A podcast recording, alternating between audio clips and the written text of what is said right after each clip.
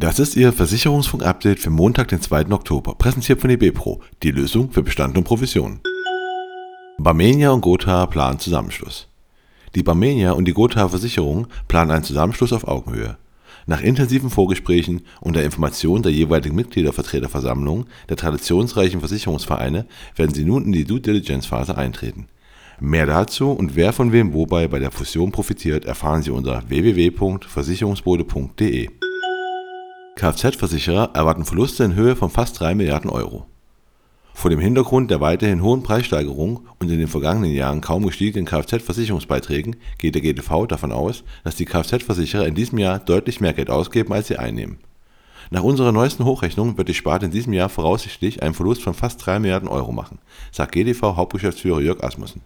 Die Autofahrer zahlen in diesem Jahr für die Absicherung ihrer Fahrzeuge rund 30,2 Milliarden Euro aber die Versicherer müssen rund 33,1 Milliarden Euro für Schäden und Verwaltung ausgeben.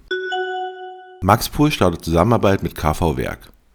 Im Rahmen seiner Kooperation mit Blau Direkt arbeitet der Maklerpool Maxpool seit dem 1. Oktober mit dem Dienstleister KV Werk zusammen. Damit sichert sich das Hamburger Unternehmen zusätzliche Kompetenzen in Bereichen der privaten Krankenversicherung und seinen Vertriebspartnern eine noch bessere Unterstützung bei der Kundenberatung.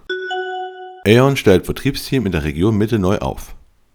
Das Beratungsunternehmen E.ON verstärkt sein Vertriebsteam in der Region Mitte. Moritz Scheckenbach, bisher Vertriebsleiter, steigt zum Regionalleiter auf. Diese Position übernimmt er von Tobias Sticht, der seit April Chief Commercial Officer für Deutschland und Österreich ist. Sabrina Endres und Simone Leskelvik werden als neues Führungsduo die Vertriebsleitung der Region Mitte steuern. Simone Leskelvik übernimmt die Führung der Key Account Manager und Sabrina Lesk-Endres wird die Kundenberater anleiten. Valois Berufsunfähigkeitsversicherung mit verkürzten Gesundheitsfragen. Zum 24. September hat die Valois die Gesundheitsfragen für die Berufsunfähigkeitsversicherung überarbeitet. Für die Zielgruppe junger Menschen bietet der Junge-Leute-Antrag bei einem maximalen Eintrittsalter von 30 Jahren und bis zu 2000 Euro monatlicher BU-Rente neben vereinfachten Gesundheitsfragen auch deutlich kürzere Abfragezeiträume.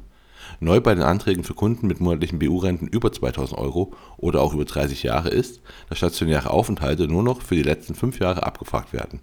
Das heißt, es gibt auch hier keine 10 Jahres Abfragezeiträume mehr die Abfrage nach Beschwerden ohne klare Diagnose/Behandlung wird generell auf sechs Monate verkürzt und stationäre Aufenthalte werden nur noch für fünf Jahre abgefragt. Sparer verlieren 2023 rund 150 Milliarden Euro.